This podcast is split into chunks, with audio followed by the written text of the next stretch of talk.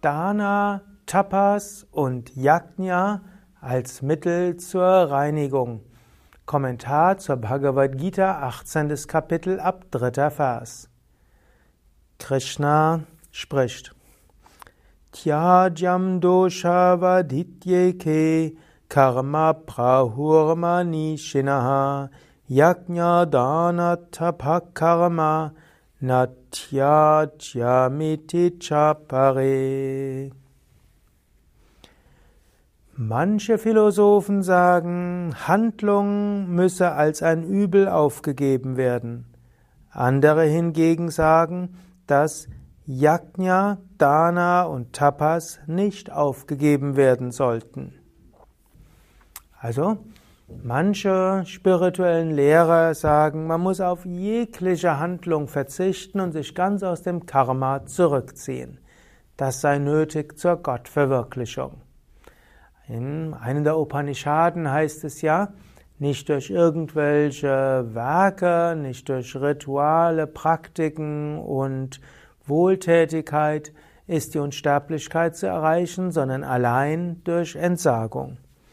Und was muss man jetzt entsagen? Und Krishna sagt hier, manche sagen, jede Handlung, jedes Karma muss aufgegeben werden. Und dann sagt es wiederum, sagen andere, aber es gibt drei Arten von Handlungen, die man weiter tun sollte. Und das ist Yajna. Yajna sind die sogenannten Opferhandlungen, aber Yajna heißt auch jede, alle Formen von Rituale. Dann gibt es Dana. Dana heißt geben, Wohltätigkeit, man könnte auch sagen uneigennütziges Dienen. Und dann gibt es noch Tapas. Tapas wird manchmal als Askese übersetzt, aber Tapas heißt auch alle spirituelle Praktiken. Und so sagen eben manche Lehrer, man soll vor sich, man soll gar nichts tun und wieder andere sagen, wir sollen doch drei Dinge in jedem Fall machen, eben Yajna, Dana, Tapas. Jetzt, was sagt Krishna dazu? Vierter Vers. Nishchayam shrinume tatra tyage bharata sattama tyago hi purushavyagra trevidha samprakirtitaha. Höre von mir den Schluss oder die letzte Wahrheit über diesen Verzicht, o Ehrwürdiger der Bharatas. Verzicht, o Bester der Menschen, wurde wahrlich als dreifach dargestellt. Also auch Verzicht gibt es sattwigen, rajasigen und tamasigen Verzicht. Er wird das zu einer späteren, einem späteren Zeitpunkt auch noch etwas genauer beschreiben. Aber grundsätzlich, tamasiger Verzicht ist getäuschter Verzicht, letztlich aus Bequemlichkeit. Wenn du etwas nicht tust, weil du zu träge bist, keine Energie hast, zu bequem dafür ist, dann wäre das tamasiger Verzicht. Ein rajasiger Verzicht wäre, wenn du damit prahlen willst. Wenn du zum Beispiel sagst, ja, ich habe auf das verzichtet, ich habe auf das verzichtet, das verzichtest und du bekommst irgendwo so eine tiefe Ego-Zufriedenheit daraus, dass du darauf verzichtet hast. Und indem du das andere noch dazu verkündest, denkst du, ah, ich bin besser als die anderen, denn ich habe auf mehr verzichtet. Dagegen der sattwige Verzicht würde heißen, du verzichtest darauf, weil es getan werden muss. Du verzichtest darauf, um Gottverwirklichung zu erreichen. Du verzichtest darauf, weil du letztlich weißt, Gott gibt dir alles, du musst dich um nichts kümmern. Du brauchst keine Wünsche zu erfüllen, Gott erfüllt sie dir. Gut, fünfter Vers. Yajna Dana Tapakarma Natyajyam karyamevatat yajno danam tapaschaiva pavanani manishinam. Yajna, Tapas und Dana dürfen nicht aufgegeben werden, sondern sind zu tun. Yajna, Dana und Tapas läutern den Weisen. Also Krishna sagt, Diese drei Praktiken solltest du tun. Yajnas. Und Yajna kann man definieren als Opferhandlungen, aber Yaj heißt letztlich verehren. Und Yajna sind alle Verehrungsrituale.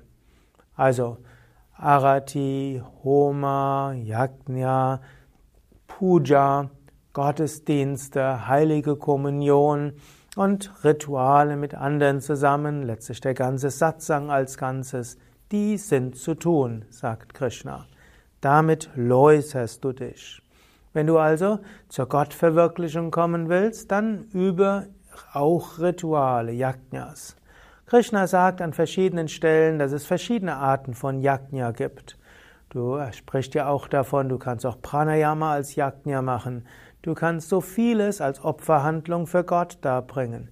Du kannst Gott ein Blatt darbringen, eine Blume, einen Stein. Du kannst Yajna machen, indem du dich am Morgen vor dem Altar verneigst, dich vor Menschen verneigst und so weiter.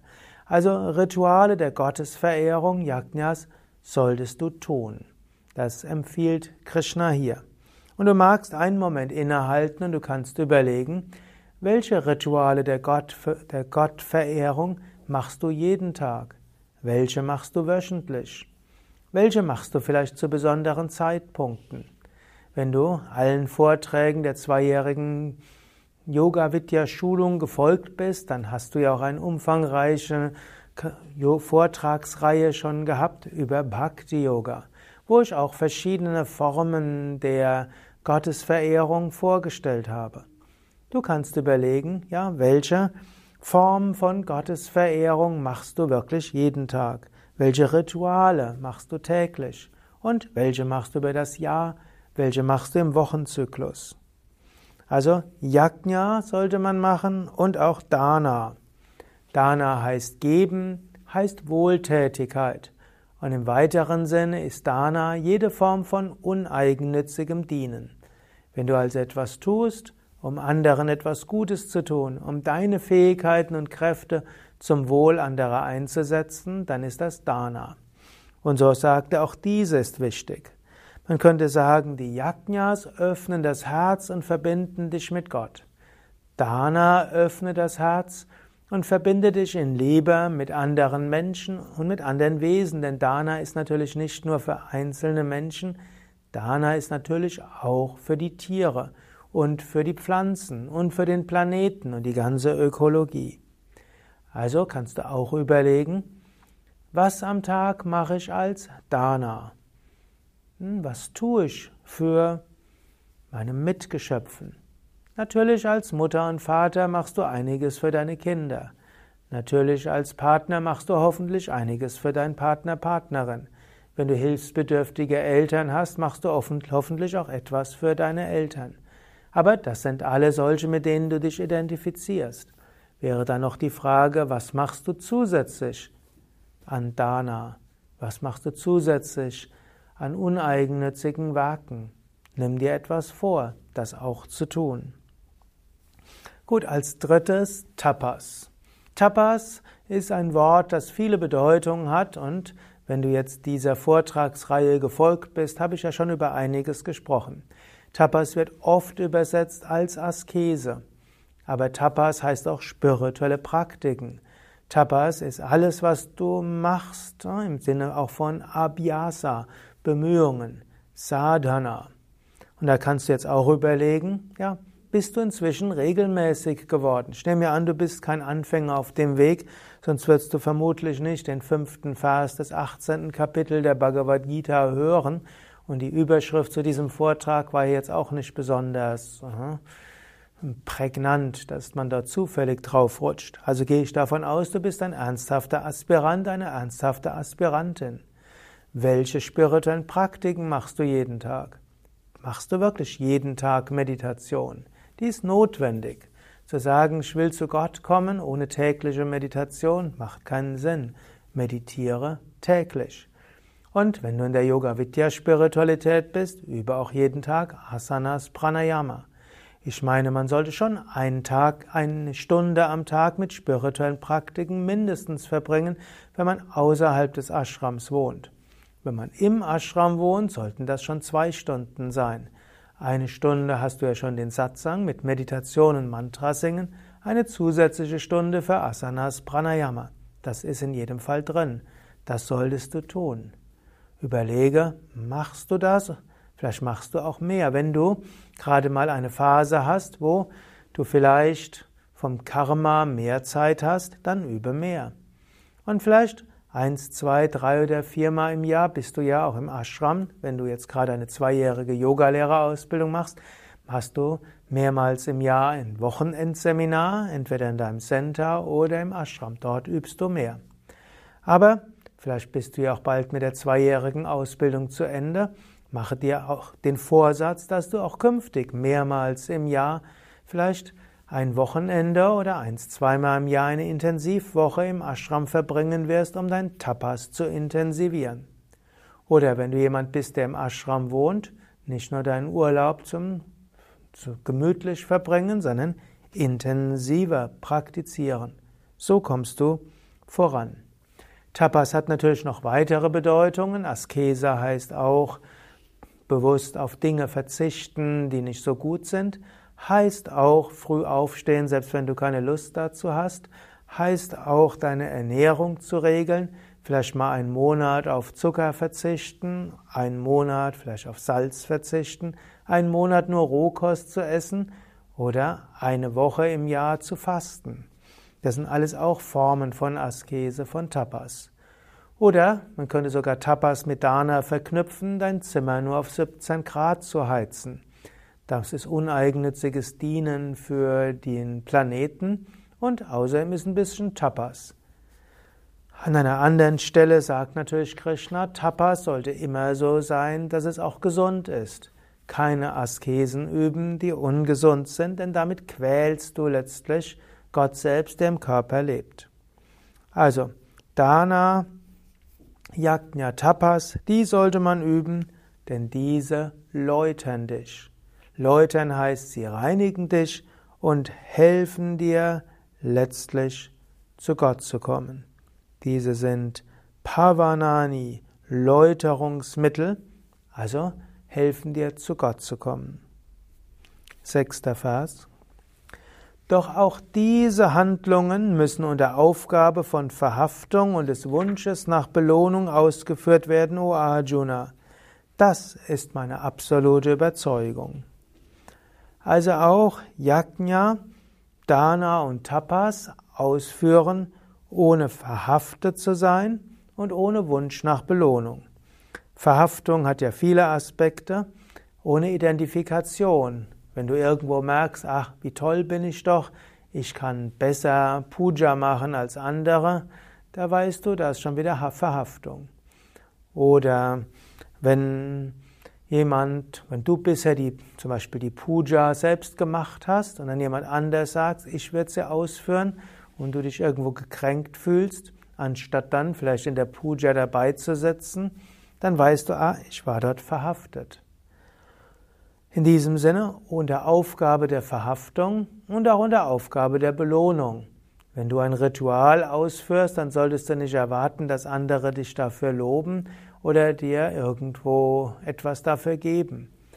Und du solltest noch nicht mal erwarten, dass du nach jeder, nach jeder Yajna bzw. nach jedem Ritual gleich irgendwie Gott erfährst. Vielleicht erfährst du manchmal Gott stärker, manchmal weniger. Wichtig ist, äh, ohne Verhaftung. Und eben ohne Verhaftung und ohne Wunsch nach Belohnung.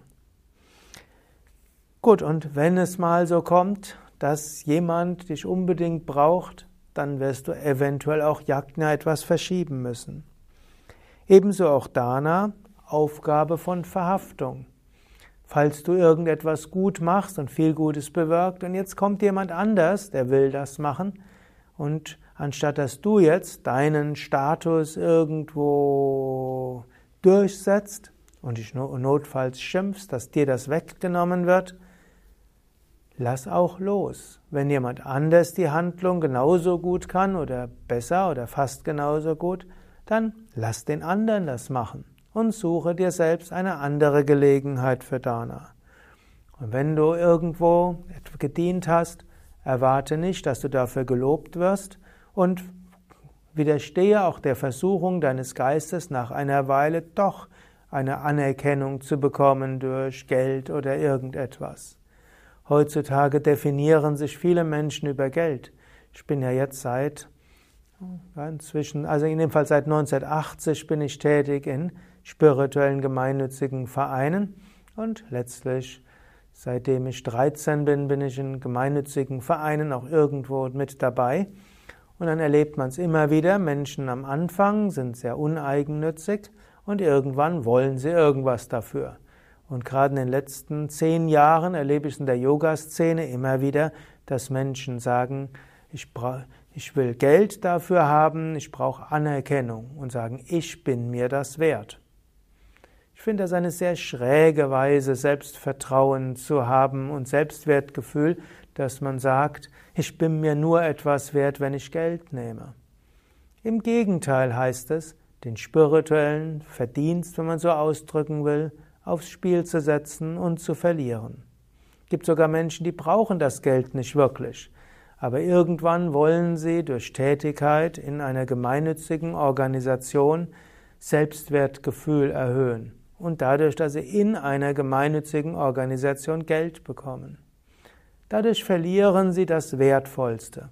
Geld bekommt man überall. Aber spirituelles Wachstum bekommst du durch uneigennütziges Dienen. Also Dana ohne Wunsch nach Belohnung und ohne Verhaftung. Und genauso auch mit Tapas. Auch Tapas solltest du machen ohne Verhaftung. Was auch zum Beispiel heißt, es kann auch mal sein, dass du anders praktizieren musst. Viele Menschen haben die sogenannte Alles- oder Nichts-Philosophie. Wenn sie es nicht optimal machen wollen, dann hören sie ganz auf. Ich habe es ja schon oft genug auch in diesen Vorträgen gesagt. Wie oft sagen mir Menschen, dass sie die letzten Wochen keine Asanas mehr geübt haben, weil sie irgendein Rückenproblem hatten, weil sie ein Handgelenksproblem hatten, weil sie ein Fußproblem hatten, weil sie was auch immer. Und letztlich, weil sie dann verhaftet sind an ihre bisherige Art und Weise zu praktizieren, machen sie gar nichts mehr. Wenn dein Handgelenk ein Problem hat, dann musst du eben die Asanas abwandeln. Wirst du vielleicht Fäuste machen statt Handflächen auf den Boden. Wenn du ein Rückenproblem hast, wirst du bestimmte Asanas abwandeln müssen. Wenn du irgendwo einen Fuß verknackst hast, werden bestimmte Asanas abgewandelt werden müssen. Aber das heißt doch nicht, dass du gar keine Asanas machen kannst. Jeder kann letztlich irgendwelche Asanas machen. In jedem Fall Wer noch zu Fuß gehen kann, der kann auch Asanas machen. Und ich kenne Menschen, die im Rollstuhl sind und sie machen auch weiter Asanas. Also höre auf, irgendwelche faulen Ausreden zu finden, um mit den Praktiken aufzuhören, vorübergehend aufzuhören, was letztlich nur eine Verhaftung ist an so, wie du bisher konkret geübt hast. Also, es ist wichtig, konsequent zu sein, es ist wichtig, diszipliniert zu sein, aber nicht verhaftet zu sein an so, wie du es ganz konkret machst. Und wenn du irgendwie plötzlich eine Aufgabe bekommst, die erfordert, dass du morgens tätig bist und du bisher morgens deine Praktiken gemacht hast, dann heißt das nicht, dass du gar keine Praktiken machst oder dass du sagst, nee, unter keinen Umständen mache ich das. Sonst heißt Aufgabe von Verhaftung und dann machst du es vielleicht entweder noch früher oder eben später. Und auch Tapas unter Aufgabe des Wunsches nach Belohnung. Was auch heißt, wenn du deine Praktiken übst, heißt das nicht, dass du nach jedem Tag ein Stück mehr Wonne erfährst. Manchmal bekommst du sehr tiefe Wonne durch die spirituellen Praktiken, aber manchmal eben auch nicht. Und hier gilt es, keinen Wunsch zu haben nach Belohnung für deine spirituellen Praktiken, loszulassen und neugierig sein was dadurch geschieht. Ja, das waren ein paar Anregungen zu Dana, Tapas, Yajna und damit zu den Versen 5 bis 6 des der Bhagavad Gita. Mein Name ist Sukadev von www.yoga-vidya.de. Dies war ein Vortrag aus der Reihe Vorträge zur Bhagavad Gita Teil der ganzheitlichen Yoga-Vidya-Schulung, auch Begleitvorträge zur zweijährigen Yogalehrerausbildung. Diese Verse kannst du nachlesen auf Sanskrit und Deutsch, auch mit Wort-für-Wort-Übersetzung und meinem Kommentar in dem Buch Bhagavad Gita für Menschen von heute. Und wir haben bei Yoga Vidya auch regelmäßig Bhagavad Gita Seminare und auch Bhagavad Gita Weiterbildung für ausgebildete Yogalehrer. Du findest die Information alle auf unserer Internetseite yoga-vidya.de. Vielleicht nochmal den Hinweis, wir haben inzwischen Hunderttausende von Internetseiten. Am einfachsten ist es, die Inhalte zu bekommen, wenn du einfach in das Suchfeld eingibst, was du suchst. Wenn du eingibst Bhagavad Gita oder Bhagavad Gita Seminare, dann wirst du fündig werden. Alles Gute, nochmal die Internetadresse yoga-vidya.de